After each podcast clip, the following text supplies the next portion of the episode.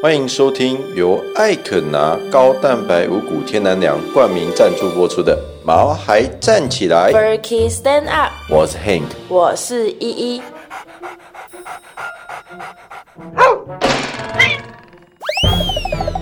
这是一个围绕在毛孩们的 Pockets，我们会分享很多毛孩的趣闻、宠物知识，以及邀请我们的朋友来谈谈毛孩的大小事。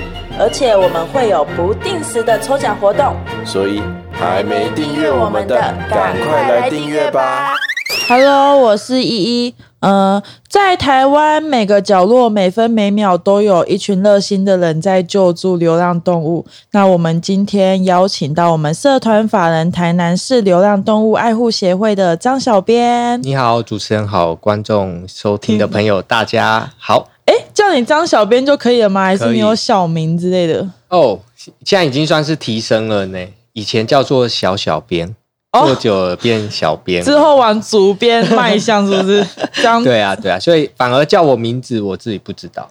哦，就是要叫张小编。小编，哦，听众可以称呼他们张小编，小编，台南，台南对市没有，我想要问说，哎，台南市流浪动物爱护协会是一个蛮久的，哦，十年了，对，而且他在台南其实蛮有在地性是蛮强的对而且是蛮有名的，哎、蛮有声望的一个因。为我们毕竟都还是在与服务社会这个跟政府的这个政策哦一起迈进，所以我们跟大众的接触会很很密亲亲密，这样所以会很就像你说密集啊。呀、我想要询问一下，说，哎，那香小片，你当初嗯。怎么会去投入这个？有点笼统啊，但是而且你知道我交代一下。是学会计的，哦，你学会计的，我学会计的，当初其实是要应征，就是也会计没有耶。对对对，我是原本要走会计路线的，哎，可是好像那时候大学都有社团嘛，嗯。那时候就大家都说，哎、学校好像没有流浪动物的社团。然后我学姐就说，哎、我们不然去成立一个社团好了，我才开始接触到。哦，所以是出来社会之后，就是延续说就你在大学，对，就所以现在是主要工作就是在做这个吗？还是对对，这是我的，我是算是协会的秘书，但是因为我我都跟人家说我打杂的，因为服务公共的这个 事情要做的事情也真的是非常的多，那所以才会说小编小编小编，大家都这样这样叫。所以我以为你会有一种，比如说，嗯哦，就是我有一只猫咪好朋友或狗狗好朋友，它改变了我的人生志向，有吗？有我觉得，我觉得可能有些人，多数人是他，哎，真的好喜欢猫狗，然后就、哦就决决心要踏入这个 NGO 的领域。但我的状况不一样，我是因为成立了社团。才接触了猫狗，猫狗对我们以前小时候的观念就哎、好可爱，但是是动物而已。可是你真的接触到的时候，我救的第一只狗是在我们学校旁边，它趴在工旁边是废弃的工厂之类的。然后我学姐就说：“走走走，那边有只狗趴在那边受伤了，我们带它去动物医院。嗯，”然后我以为把狗抱起来带去动物医院就结束了，就结束了。然后我给它抱起来，一翻身的时候，哇！我上次在另外一个节目有提到，它翻过来，它的身体像瀑布一样的那个虫，不是流血，从上到下这样冲下来，因为因为你趴在你不知道，然后虫虫也可能也你说蛆之类的，之类的，然后你一翻过来，它会被惊扰到嘛？瞬间的哇，那个印象我记到现在、跟瀑布没两样哦，就觉得、那安呢，加高啊，那变安呢，就是从此之后，对就是下定决心要去从事这样记。得最清楚的。对，因为嗯，但是我们一开始都以为，哎，毛小孩，毛小孩，好像就动物动物，但其实我们更认识他们的时候，对对我们而言，已经不是动物了，是可以感觉到它跟我们一样是家人。对我们也常常跟我们领养的朋友说一句话：说你领养不要因为可爱，其实你选狗选猫，他们也在选择你。他给你的眼神，你会知道是注定的。你是对的人，这对样，子。所以他们很特别。所以有过特别的送养经验吗？我印象中最深的，以我自己来说，因为我们办公室本身有一只成大的校犬，嗯一只差点被安乐的狗狗。那这两只其实是我们的惠狗，基本上我们会常常进出动物医院，看到很多狗狗、猫咪治疗好后，他们有时候很亲人，都觉得哇好乖、好可爱。但是我记得有一次我进去的时候，看到那有一只狗，大概五个月吧，它看着你，你看着它，真的会心心有灵犀的心灵相通，这样就觉得它就是你唯一的，就是缘分到了，就是这一只，就是其他狗也好可爱啊，但是就它，真的就它，真的就是会有一种奇妙的缘缘分去牵引。对，因为我知道你们很致力于在做 NTR 嘛，就是你们设置还有嗯做那个检测，去教跟大众导报告，对，去教到人家说怎么去做 NTR 还对是什么。对对对，你可不可以跟我们的听众毛粉大概讲一下 NTR 的过程是其实怎么样的？其实呢，我们主要在台南，为什么在地性或这么知名，或者可以长达十年？是我们跟很多协会不一样，协会他们很多都是有收容，我们有收容，我们是协助，因为我们觉得说流浪动物它不断的繁殖，一年可能它一胎哦可以生超过十九只。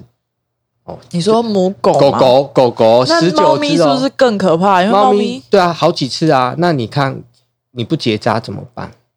所以现在的观念，其实大家喂外面的动物的时候，他们有个观念是：我喂它是因为要帮它做结扎，嗯而不是为了它让它一直在当地繁生。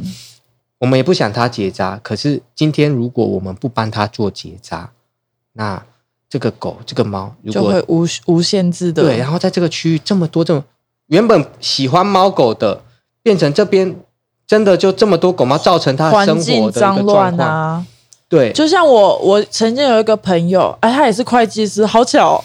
只是我有一个会计师朋友，他住在花园夜市附近，对，然后他也是都会去爱护小动物啊，喜欢狗狗。可是他曾经有跟我反映说，他真的有一一一两次真的是受不了，很想要叫动保的去把那些狗狗抓走的原因，是因为他们就是会追车啊，然后甚至吠叫什么。所以我就有一个问题很好奇啊，那现在我们这样 TNR，那我们放回我们台南市，嗯那我们台南市的收容空间足够我们这样放回吗？其实，在全台湾零扑杀之后，嗯，所有县市都面临收容爆满的一个是状况。是是然后我们最常听见你给我抓走，可是你要叫政府抓到哪里去呢？A 处不要，B 处也不要大家都不要，那该怎么办？送养，送养真的每一只狗都能找到家吗？猫咪都能找找到家吗？我觉得这是一个问号。那我们就是从源头，不只推动修法，事主的重要哈，用法律来有一定的约束，嗯，那在我们外面已经既有的流浪动物，如何去管控它的数量，这很重要。那刚刚主持人，然后有特别提到了这个 TNVR，哦，TNVR，哎 TNVR，TNR 跟 TNVR 是有差别的吗？有我们十年前在做的时候叫做 TNR，哦是，但是 V 就是疫苗哦，啊，让我们把它写出来，代表让大众更清楚所以他有打过疫苗。TNVR 整个过程就是捕捉、捕捉结扎、疫苗原放，哦，不是说 A 放到 B 哦，是 A 放回 A 处哦。原生也放，让他们有熟悉的环境可以生活。那为什么要 TNV 啊？其实这又运用到狗狗的区域性是真空效应的一个状况。当狗狗或猫咪哦，你都你们都会发现到，哎，他们会去驱赶我，他们有地盘的问题。就原本这边有什么样的族群，就是会有什么样的族群。有外来的族群想要进来的时候，它会去驱赶，变成这个区域的量会一直控管在一定的数量。哦，所以他们原放也是有这样的道理在对。对，如果这个区域 A 区有十只，那原放回来它不会生了嘛，它还是十只，然后用十只去驱赶外来的，再来这十只原本就在当地，那当地人一定也对他们熟悉，它造成社会的一个变动性不会到这么大。突然一个外来的，他会做出什么样的情形，我们不知道。就可能蝴蝶效应，然后越来越严重之类对，的。没错，我要问说，就是像那个疫苗啊，嗯嗯那个是应该是说，是不是政府要去协助说我们这些团体去做，还是说那个有什么我们去哪里申请补助什么的？如果以结扎的动物来讲的话，政府本来就有全方位的配套，尤其以台南市至少做了十年以上的时间。台南很特别，它又是全台湾率先领菩萨的一个城市，哦，是，就是因为一直在做 TNVR 的部分。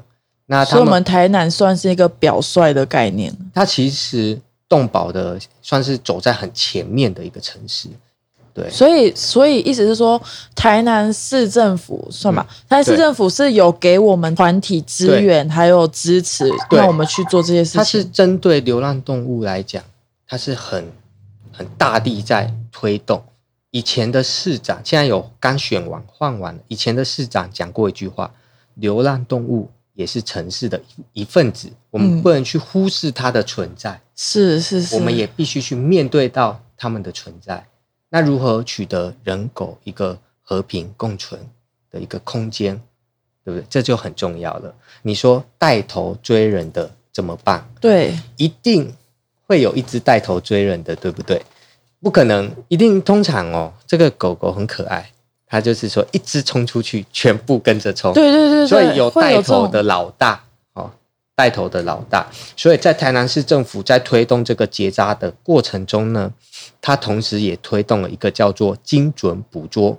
哦，找狗王，对，就是说这个区域真的有问题的那一只犬，真的是确有实其事。因为很多人都是啊，我不爱高啊啊，你们就通通抓。他就说、啊乖的狗，他也说它咬人这样。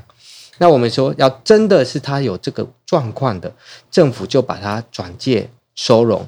收容之后，政府会做一件很特别的事，就是台南有这个工作权、警卫权。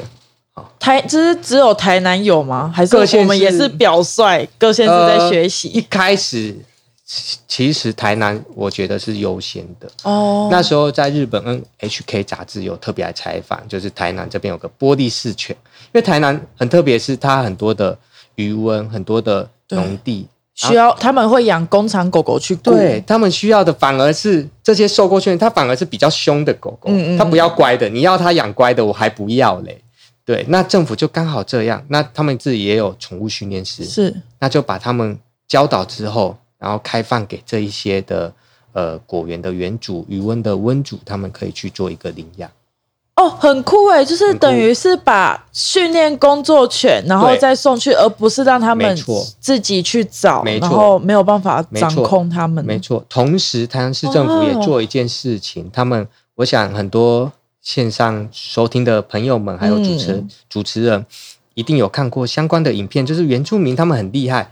那个狗狗会冲到马路的，它绑一个好长的一个哦，像棍子或铁，去抑制它的一个行动，去控管是它。那政府台南市政府也同时在做这件事情，跟爱心的朋友做一个配合。对，所以我们台南市流浪动物爱护协会就是首当其冲，就是去做一个表率，去跟市府配合，然后去让这些动物们可以那同时我们也做那个民间的协调工作，因为我们不可以忽视的是，这群人有一群朋友他可能不喜欢这些狗狗、猫咪，嗯嗯。那我们该如何的去跟他解释，如何去呃协助他达到一个人、狗、猫都可以和平共存的一个状况下，这是我们必须在一直在做的一件事情。所以意思是说，嗯。是政府有大力的在推动对。我们动保这一块，然后我们台南市流浪动物爱护协会也是做一个沟通的是桥梁，包括是说市民跟爱爸爱妈他们是吧？是是，没对，因为呃，我们曾经有做活动，就是嗯我们有义卖饲料，对对对对。那我们是很喜欢这一点的原因，就是因为说你们会去分配饲料给爱爸爱妈，我觉得这一点是很多协会他们可能可以学习，可能他们没有想到这一没块，但是我们协会做的很好欸。诶、我我要谢谢主持人，然后还有线上所有收听的朋友都非常的关心这个流浪动物。很多人大家可能看到的是说，哎，某个园区它可能在募集饲料，我们也会，因为我们有协助一个狗园，对，哦，因为他们家的人可能那个妈妈照顾狗狗的妈妈生病了，她需要有协会进去帮忙她。嗯，那一帮忙，我们就长达了呃，也有是今呃一百零二年进去的，哦。那今年也有达八年的时间，将近十年了，对，都是我们在帮他做处理跟管控。那不能避免掉是，像我们在接触这么多爱心爸妈的同时，我们也在分配饲料给爱心爸妈，因为其实很多的爱心人士，他们是去用他们一生的家去当奉献到这些狗狗、猫咪身身上，因为不舍得，不舍得。那他是真的有困难的，都可以来找协会，协会也物资共享给这些爱心人士，真的是爱爸爱妈，不管是毛巾、零食、饲料都可以，只要我们有取之社会，我们就用用回到社会的身上。但是我们会要求一点，爱心爸妈喂养一定要注重干净喂养，还有喂养的目的是结扎，而不是说哦青菜起起耶，空好高就起，按那这样是不对的做法。我们要就是我们还是以源头为主，对对对，去控管源口源头为主没主。错没错，因为现在很多人他们都会担心，因为确实蛮多狗源是爱心敛财，哦是对那我们有有办法去发现说哪些是敛财的狗源，哪些是真正在爱护动物。我们都这样跟人家讲，多看多多听。我们为什么不敢去做这种事情？嗯主持人提到一个很重要的，以前我刚进协会的时候，我们理事长我是秘书嘛，我们嗯理事长就教我一句话，然后我们取之社会，用之社会，大众的眼睛都是雪亮的，我们拿多少，我们就要用多少在这些猫狗嗯身上。哎，那我有点好奇，哎，所以说现在呃，你们协会配合的是只有一个狗园，还是你们会去，比如说，嗯。假设你们会去寻找说真正在会。做这些会。这些目的的，然后我们去跟他们没错。配合，我们因为我们接触在这份工作里面，我们会接触很广泛的人群，他们会告诉我们哪里有需要，或人家会因因为介绍我们，他来拜访我们，我们再去实地的探查。像呃前阵子很多大众朋友也捐赠饲料给我们，所以想要看看他们捐赠饲料的狗园的状况是怎么样，我们就开车带他们去走这样的一个路线。就确实我们是如此这么，做的。我们安平是不止我们自己的狗园，你来看安平的狗园，爱哪一个爱心妈妈自己照顾的，然后她照顾的情形是怎样，那个完全的呈现给这个爱心捐赠的朋友们。所以在网络上面看到很多狗人，他们是主要募集资源，而不是募集金钱。嗯，这一块的意思说，如果说我们的听众啊、毛粉们，嗯。他们想要帮助的话，你们也是希望他们以物资这方面对，为重吗？，没错，不，呃，金钱有有是比较好运用啦，应该说金钱我们就直接买饲料嘛，是，但是因为就像刚刚主持人的，就是你刚刚有提到爱心，什么叫爱心敛财？大众不知道，对，嗯，好像你们钱都乱用这样。那最简单，透过最好的业者去做捐赠饲料的部分，对，是是对由业者去，因为不可能一百个人捐赠饲料，我们要带一百个人去巡狗园，不可能由业者去监督，监督协会监督狗园来选择。去做，没错所以说你们就是有一个媒合的平台的概念，就是他呃。台南市流浪动物爱护协会，他们会去帮我们寻找真正在做爱心的狗园跟爱爸爱妈，然后我们可如果我们想要真的有心帮助的话，我们可以主动捐赠饲料，或者是说，哎，你们金钱应该也有公开吧？就是我们金钱也公开，对。对，然后到这样子的媒合平台，然后他会帮我们把饲料送去真正需要的没错。那我想你们有跟外县市合作吗？外县是比较少比较少，因为我们还是台南的，因为我们人力人力也请不到这么多人啊，因为协会是社团嘛，不是财团，所以就是靠大众力量。所以，呃，我刚刚有想到一个嗯很不错的，就是说大众赋予我们这样的权利去配置这些物资，对不对？所以其实是大家一起来帮忙这些狗狗、猫咪，也是我们现在在跟大众一个呃说明的，就是我们不是因为我们协会很厉害，我们是因为把大家给予我们的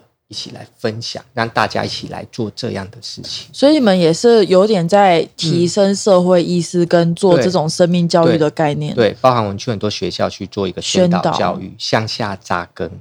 就是小朋友就是从小就教他们说要怎么去做。呃，应该说如何去面对到这些生是呃生命的时候，我们该用什么样的心态去面对？哎、我可以问一个问题吗？嗯嗯，假设今天有一个北北 A，对，他就是发现一群狗源，那你们会是希望说他们是怎么样的通报方式？还是说，哦，我看到一群狗，我就是马上可以来找你们，或是说我要找动保啊？什么时候？如果假设今天民众真的遇到了这样子的问题的话，我们有什么步骤可以教他们去做通报或者是处理吗？通常都是先联络在地的动保团体，在地的动保团体，动保团体一定会成立动保团体，合法的动保团一定是以这些生命。为主，嗯，他不会去思考什么，我要保护这些生命我要保护他们，所以，所以可以先联络他们。我相信对狗狗或猫咪的状况会来的比较好。像我，我们协会自己自己本身收到通报，我收到的话，我一定会问说，哎，这些狗狗怎么了？有没有结扎过？你是不是住在那边的朋友？那边有没有人在喂？可不可以帮我也问问看？由我们再第二次的去联络他们。如何去协助这边的狗狗去管理、安置、安置等等的状况？像动保处跟动保团体，他们是不一样的概念，对不对？对，当然是民众要先去首先了解他们当地的动保团体，因为动保处就是直接把狗狗、猫猫抓进去收容所。对，收容要看它的收容空间呐。那刚刚主持人提到的动保处。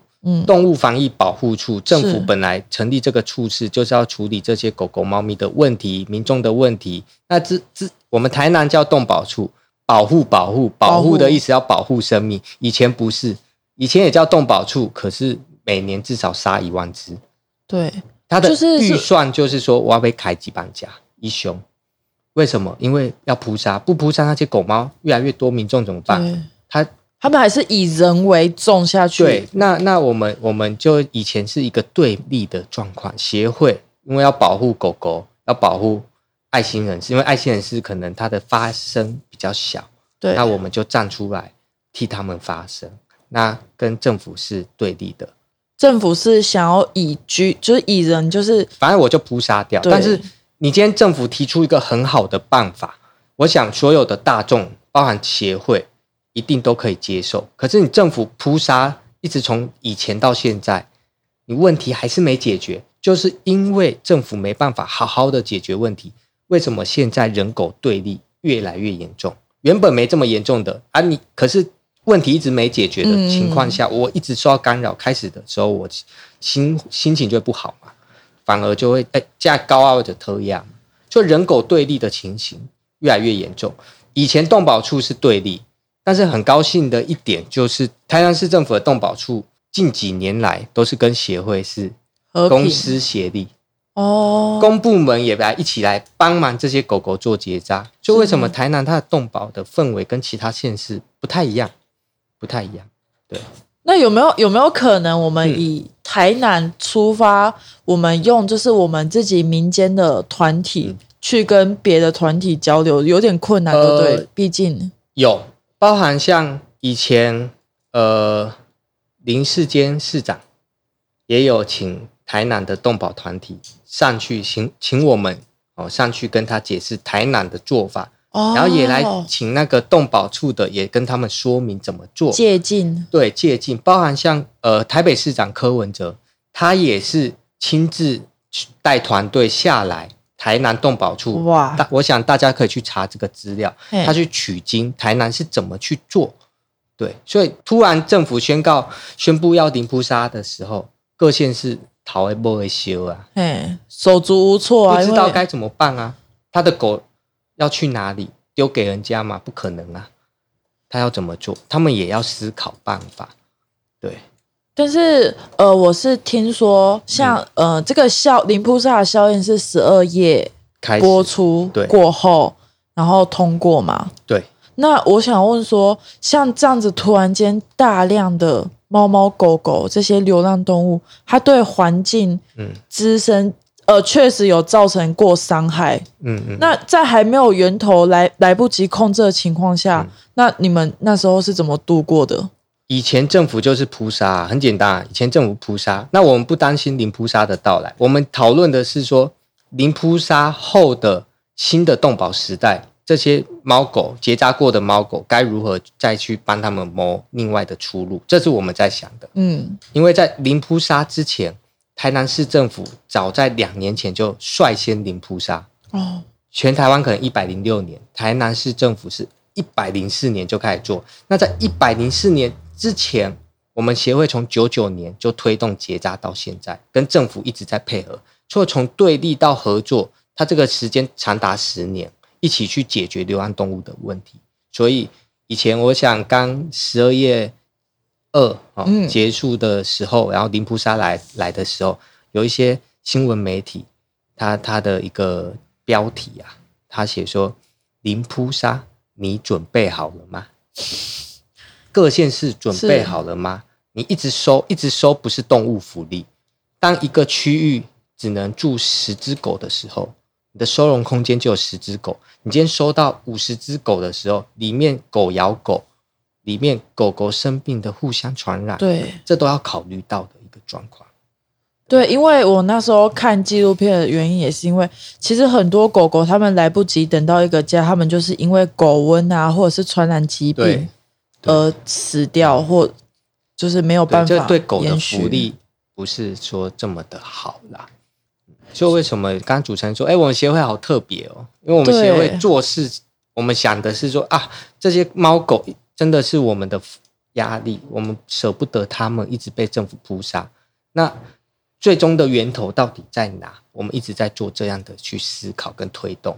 说到源头，我好想好自己好奇问一个问题：嗯。你们要怎么分辨狗王？就是一群狗走在最前面的那一个吗？还是、呃，基本上它会很有很有很明显的表现，是。哦，像会像你说的追车带带头，带头但是我们不会直接的去认定它，我们通常还是会请请爱心人士哦，帮我们注意一下，因为他们有在喂，他们最清楚哪只狗哪只狗的习习惯。是。那这只狗啊，真的就是会比较激动或怎样的，那你是不是往里面，不要往人人多的地方去引导，要往人少的地方去引导，甚至如果有需要，是不是要把它链住，或去申请我们刚刚有提到的这个挡住它脚脚的这一个铁铁棍的铁棍子。对对，哦，那个是需要申请哦，那那不能 DIY 吗？可以 DIY 啦，但是有有政府都做好了，就跟哦政府申请吧。政府已经有做好给民众了，有所以其其实台南一直在针对这个流浪动物，也是一直在想办法努力去解决的，哦而不是说只忽视忽视那些不不喜欢的。他其实很重视喜欢狗狗的、猫咪的，也重视不喜欢狗狗、不喜欢猫咪的。那要如何真的去解决这些问题？这这个是很重要的。所以你们协会到处都有县民的概念，就是说，我们到处会被挨骂。我我们有遇过，就是我我挨骂，挨骂，不喜欢狗的就觉得啊，你们就是把狗带走啊，你干嘛说这么多啊？你就对带走就对。但我们就说己所不欲，勿施于人。你要我带去哪？他说我不管啊，你们自己想办法啊。啊，找地方收啊！啊，真的有这么多地方收吗？以前政府有提出一个案子是两亿的收容，可是那无止境哎、无止境的金钱、欸，两亿。光盖就要两亿的收容，你觉得可能吗？们台南上化那边不是？那我们以前不是前阵子有炒一个新闻对吗？哦，这个地方要盖，学甲要盖，哦学甲了，学甲的居民不要。对哎，对不起，一开始是六甲，六甲不要啊！政府好，对不起，我我改学甲的坟墓边，好不？安内好不？学甲的就胳膊矮，啊、你要政府怎么做？那在都不能做，大家必须理性的去面对这些真实的问题存在啊。对，因为毕竟狗狗它们没有办法表达。对，今天狗狗可以表达，我想问题会解决更多了。对啊，如果真的能表达，应该也会吓死人吧？是，就是因为他们也没办法去控制自己没错，的呃，造成环境滋生，因为对他们真的也有生理需求那些。那主要就是说，哎，我们这些动保团体，他们很努力的在做源头的控制嗯，的的情况下，我们的居民、我们的嗯。这些公民，我们应该也可以去说去帮助、去援助，对包括说，呃，他们有在做 TNVR 的整个知识的教学对传播。传播或者我们还协助捕捉，哦，呃，送医按照台市政府这个结扎计划的一个执行，我们都是去服务爱心人士，不是说我们完全就是保护生命就不理人的一个生活状况。我想很多人都觉得啊，你们动保团体都只保护流浪动物，就以他们为主啊，你不管我们人的事，不是我们想的是说如何去达到平衡，我们尊重生命，但他们有源头，我们该怎么把它源头去管控？我们在努力在做这件事情。对，所以，我们台南市的流浪动物真的数量有在减少呃，如果我想线上的朋友，你们去到市区，你们应该看不太到狗狗。你看到的狗反而是因为可能有放养的，哦，但是可能一只，但你基本上在市区减少了近六成七成的狗，减少。那你说郊区，讲讲到这个，就是我为之气愤，你知道吗？嗯，在郊区的时候，狗狗减少三成，因为地缘广阔。那减少三成的一个，它有一个统计数字，它逐年递减。你今年你没有大量的施行施行结扎，迅速的结扎，那个成效就不好。但是我们一直在每每每天都在如一日这样抓努力在抓狗的状况，下，它其实是逐年递减的，逐年递减。那我我刚刚有讲到很气的一件事，对不对？以前我们去一个地方，晚上八点，我们去跟我们理事长去到老里长的家里，被他骂骂骂，哎，对不起，六点被他骂到八点。他怎么讲？就是说，今天你不来处理这边的狗，我就用我的方法去处理掉。哦，威胁，要么你就抓走，我说就抓走，那我们安置吗？还是这样？我们要跟他做一个沟通嘛？反正我说我就不要看到狗啊，我也不要你们结扎，反正你就抓走啊他，他就是不想看到狗，不管也也不要有，也也也说那个也不要结扎，反正你们就抓走，很简单，不喜欢狗就我眼不见为净。嗯，但是我都我们跟李长讲一句话，这个有真空效应。什么叫真空效应？TNV 啊，它为什么要做 TNV 啊？为什么它是国际间认可的一个办法？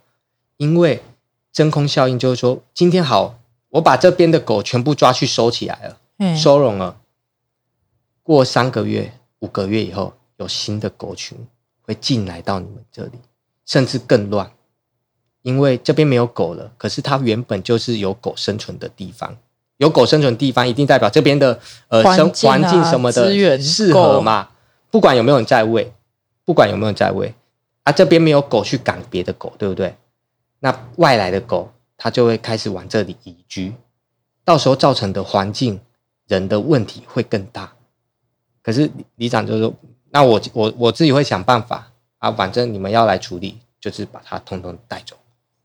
我觉得跟市民的沟通也是真的是很重要的一环，因为他们真的比较不容易去理解我们在做什么。是是是，我觉得这就又讲回到你讲的那个真的很重要，原放嗯的重要性的原因是，他们已经知道这个地方该如何生存了。生存的嘛。对，而且原放的狗我们还是取呃，基本上啦，狗比人类更怕、欸，狗狗更怕人哎、不是说狗狗就掐牙啊，呢，不是狗狗很怕人的、欸，人怕狗，狗更怕人，它连看到你都不想看到了，它根本想要去躲起来的。而且在原放的狗，它平均大概三点五年的生生命力，生命因为为什么吃不好吃不好被车撞？哦被，蚊子咬会有心丝虫，被被那个蜱虱咬会有 IDC 体。你觉得人家会每天帮他们涂药吗？不可能啊，不可能。像猫咪也是，就是流浪猫。对，哎，我一直以为流浪猫的繁殖力比狗狗还要更呃，其实两个都很强哎、对吧、猫咪两一次两胎，对不对？嗯猫咪是两胎，而且它们没有周期，它们就是嗯无限的只对啊发情，对对对对对对吧？对，我们最怕的是奶猫潮。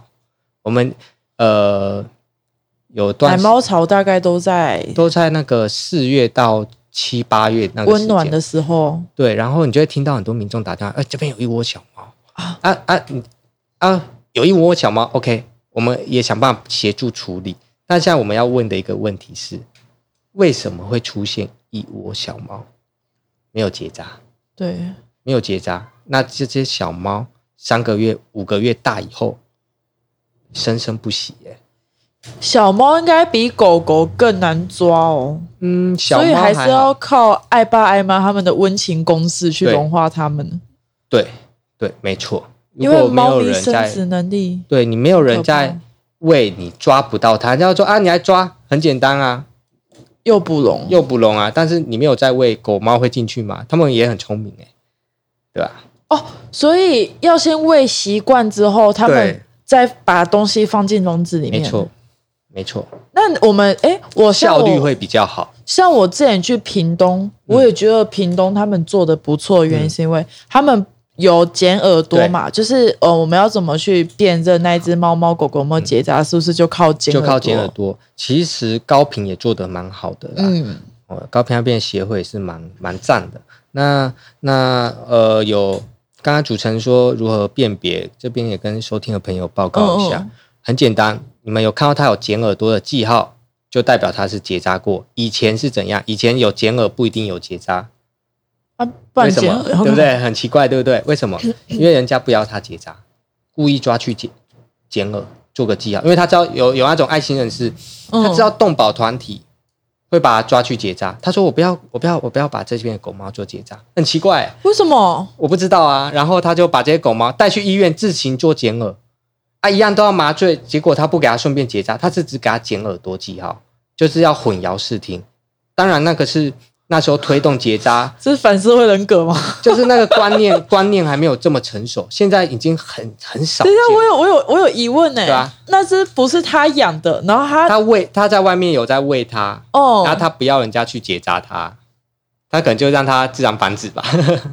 就为什么我们一方面呃跟社会大众做一个宣导，我们也在对爱心人士做辅导，对有问题的爱心人士也在呃相关的一个辅导。那我想呃教育还是最重要的。其实现在已经不会了，我说的是十年前，十年前我们在做的时候，我觉得好怪哦。对对好，啊，十年前我想我想收听的朋友也也没有听过什么叫 TNR 或者哎外面有让动物要哎，对，结扎那，是最近兴起的，对不对？对？但是因为那时候比较少人知道，所以大家对这那时候那时候大家对这没有很重视，甚至觉得哎这这个不好。但是我们从那个时候就一直在推推到现在，所以也是经过快十年的努力，去有这样的成果才有才有成果，并不是说它不是说短时间就可以有成果的，不是，它是需要时间的累积。好，我有像我朋友很常问我说啊，如果狗狗有狂犬病咬我们怎么办？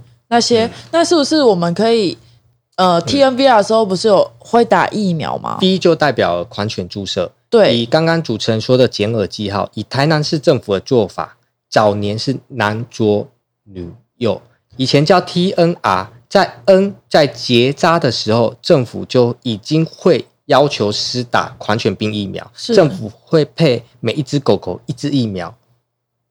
哎啊，但是呢，很多人还是不确定，会害怕，所以那时候就想说，好加一个 V T N V 啊，大众比较清楚。说哦有疫对苗，，那台南市政府的 V V 的这个疫苗，应该说它结扎的减耳剂药很特别哦，三年一循环。什么叫三年一循环？就是说它今年左耳耳尖直角三角形，明年右耳耳尖直角三角形，后年右耳耳尖外侧，对不对？但我们还是觉得说，哦，如果它活得到九年的话，耳朵就有三个洞的概念。对啊，这个这个是很 很很很很很啊，如果很长寿的猫，耳朵会被剪讲。讲难听的一句话，就是很不知所谓啦。嗯，那我们还是啊，台南市政府也经过这些年讨论之后，决定可能明年会回归到固定一边的剪耳记号。所以现在还是呃轮流剪。呃，今年是这样，今年是这样啊，那你不会重复捕捉啊？他们有一个辨别，就是说，哦，他看到这个耳号，他知道这几年度打的狂犬病疫苗，哦，结扎过打狂犬病疫苗。哦，这个是一百零六年的狗狗，因为我看其他县市，像屏东啊，他们是会带一个铁牌子去告诉人们说，哦，这个是有打过的，对，呃，我们觉但他们也会剪耳。我们觉得带铁牌，呃，也不错，嗯，但是呢，这个要呃也要非常小心呐、为什么呢？因为带铁牌就代表它要有颈圈，那颈圈哦的设置要怎么样去设置，这个要去讨论的。哦，那不是说随便带个颈圈，然后就变颈圈狗。主持人有听过什么是颈圈狗吗？有没有可以跟你解释一下吗？就是会陷在脖子里，哦，就像那个橡皮筋，橡皮筋。颈圈当它越来越大的时候，哦，或甲卡赫诶，它补耶，它会压缩你的脖子，是因为没有人给你套开。当那个情况下，你要再去碰那只狗，要给它套开，它会痛。它也不给你碰，因为狗狗不像哦，我知道你要救我，然后我就乖乖的头给你，这样帮我开，不是，它会跑，你要抓更难，会变成警犬狗，对。但是我觉得，呃，台南市政府他们很聪明的一个点，就是他们还会要求要打上晶片，哦，追踪。呃，他就知道这一个晶片是几年度的，他们台南市政府是几年度的，所以通常配景牌的狗狗都是以家犬家猫为主为主，为主，对，而不是针对流浪动物。那很现实的状况，流浪动物你放出你结扎完放出去，你可能再也找不到它了，所以配这个对他们来说也没有意义，比较不会去做这种事情的。嗯，也比较没有那么意义。对，因为我之前还蛮常宣导说，就是吃那个便当盒上面的橡皮筋要拿掉，因为很容易造成狗狗脖子的没错，受伤。近几年救的比较少。因为有宣导有宣导真的是有差哎、因为主持人今天提醒了我，好像以前都数据都有慢慢的在减因少，为因为我我们收到的通报橡皮筋很少，以前超多哎、以前、哦，所以是各式各样，只要有关流浪动物都可以通报的概念吗？对啊对啊，我们协协会我们为什么叫爱护协会、嗯爱护动物？但是我们推的，你去看我们的 D N 线上的朋友，如果想要我们 D N 也可以跟我们拿，你会看我们写 T N V 啊，因为我们觉得这是我们首要工作，管控源头。那在管控源头的过程中，我们有这个能力，我们衍生了救援，再来我们是送养，再来是送养，最后是宣导教育，是一条龙，一条龙服务，一条龙一。条龙。其实嗯，源头管控好，真的就差很多。就是台南，我们台南市真的是有把源头慢慢的管控好，所以我们的市容啊，我们的这些环境才会慢慢的在提升。对，当当然我们也要重视那些哎回馈我们的所有的意见，例如啊这边狗真的是好吵哦，嘿。或干嘛，那我们就要真的去了解，而不是听听而不去做，听听而言起而行，是，哦，就我们要去做去服务。那爱护动物，那还有包括任何动物吗？像野兔啊、那种也都有吗？嗯呃，我们有收过救援，我们可以把它带到医院，但是我们还是会建议像呃鸟，我们其实其实野兔那些很少见，嗯，最常听到的是鸟。哦，鸟类，你会听到，哎、公园间有一只鸟，有一只什么呃鸽子还是什么的。然后呢，呃，那个也在你们的范围内。我们会比较会建议他要寻求野鸟保护协会，以台南为为准还是有区分的，有有一点区分的、哦，而且他们有更专业的知识医知疗，识医疗。我们可能对狗猫是专业，他们可能是对野鸟保护的一个部分的专业，或者他们有更配合的医院。以台南市来讲，他们他们有配合的医院哦。所以我我们都有配合的医院嘛，就是我们也有也有都有都有，所以如果说假设有一个人他想要加入你们的行列，嗯，他们是可以去你们的协会，还是说，哎，我可以就是说自己去救助流浪动物，然后送至你们专签的医院，或是你们有配合的动物医院，没错。呃，我会建议先，然后报流浪动物协会我建议。先通知我们，嗯为什么？为什么呢？并不是我们说哦这么吝啬说啊，你不要直接送来我们医院。你知道之前是怎样？竟然有人家把那个家犬家猫哦当成流浪动物送到我们医院哎、啊，啊治疗好后他说我要接回去照顾，就钻漏有没有洞，？有没有有真的有人这样？钻漏洞哎、啊这样会无止境，很可怕哎、这样很可怕。对啊，那我想问说，那我们现在弃养率应该也慢慢的在降低吧？呃，降低再降低，因为第一，政府的宣导也是大力的在推动，在现在法则也开始提高，包含虐待动物的是法则也在前几年也开始提高了。那弃养，接现在是到处都是监视器，对不对？都抓得到，都抓得到。然后呢，大家的眼睛都在看，因为很简单，你为什么要把狗丢来我这？你为什么不丢去别的地方？哦，就对是不对？他他他监督你，不是因为他爱爱他爱爱爱那只狗，不是哦，他是叫你不要把狗丢在这，就相对的弃养，大家都开着眼睛在盯着你，比较少，比较少。因为我是之前看过说，就直接把狗狗、猫猫带去收容所嗯弃养。那我就有点纳闷啊，为什么收容所会愿意接受这件事情？因为他们是公部门，公部门必须听取不喜欢人的声音，也必须听取喜欢人的声音。那该他该如何做一个平衡？这个是县市首长的一个智慧。像台南的黄市长他的他对这方面也很重视。那以台南市政府来讲，他们要求的是你弃养，他会给你罚金，他可以可以让你弃养，没错，但是他会给你严厉的罚金，因为毕竟你养它就是责任，除非你提出正当理由嘛，对不对？不能说啊，我不盖，我得淡掉，对不对？会是这样尊重生命吗？不是。再来，如果你今天有弃养的话，他会在你的登记资料上面做个人记录。哦，你下次哦又桃花信行啊，然后跑去跑去说想要再领养，哎，他这个就会看到你的记录了。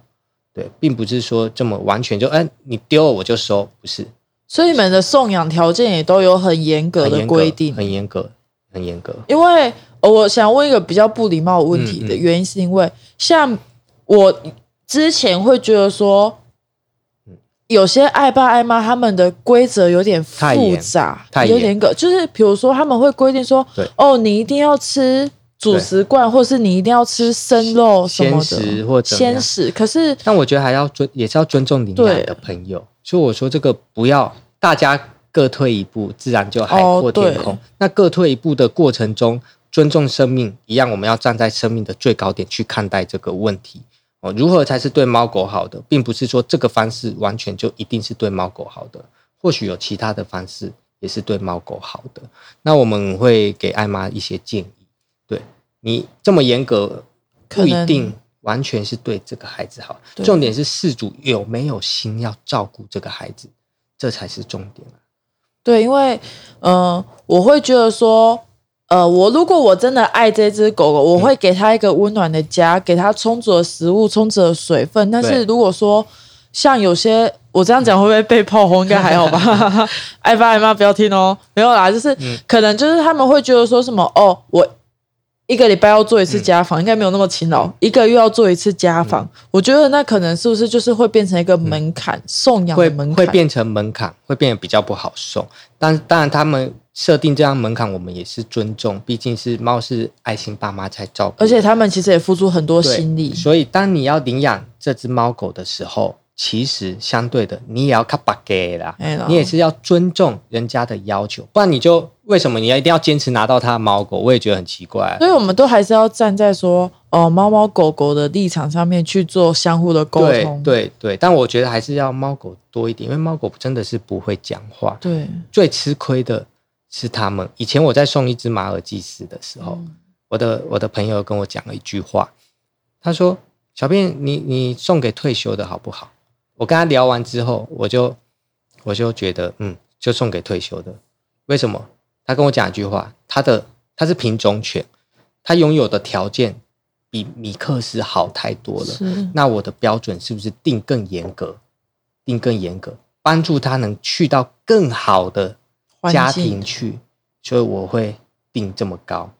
对我会看情况，而不是全部都同一个情形。我们明天有办全台南最大的猫咪聚会，猫咪聚会十一月二十五。号，猫咪聚会，对不起，可能收听的朋友的时间，对他们可能但是我们我们我我强调的是说，我们这场聚会不是让猫咪带来，而是我们这场聚会，我们提供事主、准事主来到现场，可以听医生一个小时的分享，哦给，事主跟准很事主教导、分享喂教、健康咨询等等的经验，给他们更好的一个呃教育吧。这样，告诉他们如何更好的去嗯养育这只猫猫或狗狗。对对，我觉得这个也很重要，而不是说只是很可爱啊，我给它水、给它食物就好。我觉得事主本身也要学会一点东西，所以我们在台南知识的，传播很重要，没错没错，而且这才可以去达到说我们未来像源头控制啊，做一系列的措施，没错没错，也是真的需要市民的配合。对啊对啊，就是这个本来就就像一开始有提到一条龙吧，对，因为感觉你们也蛮挫折的啊，在整个过程中，包括去争取啊，然后包括去沟通，对。有真的是除了那个里长、老里长之外，哦。有真的是让你超生气的沟通超超生气也没有办法、啊，他挫折再多，人家要说啊应该这对以前呐、嗯，啊，我们理事长就是说啊，挫折再多一样，我们就是要站在生命的最高点去看他们。很有爱心欸、然后我们挫折就咬咬牙吧，也是要服务啊。因为也是有很多无奈的。如果我们不服务他们，谁来服务这些猫狗呢？所以你们你们协会本身也有在送养狗狗或猫猫，没错，没错然。后也有在梅和爱爸爱妈他们的送养服务。对，所以我们送养的平台，我们我们都说我们提供平台。那台南其实很多议员、很多的商家，他们对毛小孩都好友善，所以他们愿意提供场地，愿意去让我们家那边提供一个平台。这个平台哦，不只是给协会要送养、救援怀要送养的猫狗，由助理带去，再来爱心爸妈他们照顾还来不及结扎生出来的小朋友们带去送养。再来第三，最特别的是，刚刚有提到的公司协力，嗯，台南市政府收容所有两间，湾里跟上化，他们会把狗带来现场，带来现场做送养，很特别吧？所以我们上礼拜六才刚送办完一场，办了收容所三只狗狗，来了五只，送了三只，送养出去了。哇，这样真的很特别，就是去做一个，真的就是做一个平台的概对念。对，我们是一直在努力服务这样的事情。哇，对不对？很特别吧？对就感觉很少会有点听到这件事情。对，对对，蛮少的，因为我们听到的都是说，哎，可能就是去狗园啊，然后干嘛，而不是你们是一个共享资源的概念。就是嗯如果说我想要领养一只猫猫或狗狗，我可以上你们的平台去看照片，呃，或者是可以。如果有需要，我们最害怕听到什么？人家要说啊，你们这里有可以领养猫狗，然后很很容易收到一个讯息，就是说我想要领养品种犬，哦我想要领养哈尔济斯。我说我们没有，我们有最多米克斯，你要不要？其实米克斯也是很有特色，我就觉得对，他们像我朋友就养一只米克斯，小时候耳朵垂垂的好小，一、长大就变大耳狗，超可爱的，嗯超可爱，而而且狗狗就跟人类一样，每一只虽然说哎，怎么两只都黑色，但其实你仔细看，它蝎尾。蝎尾那个脸型、眼神都不一样，每一只的个性也都不一样。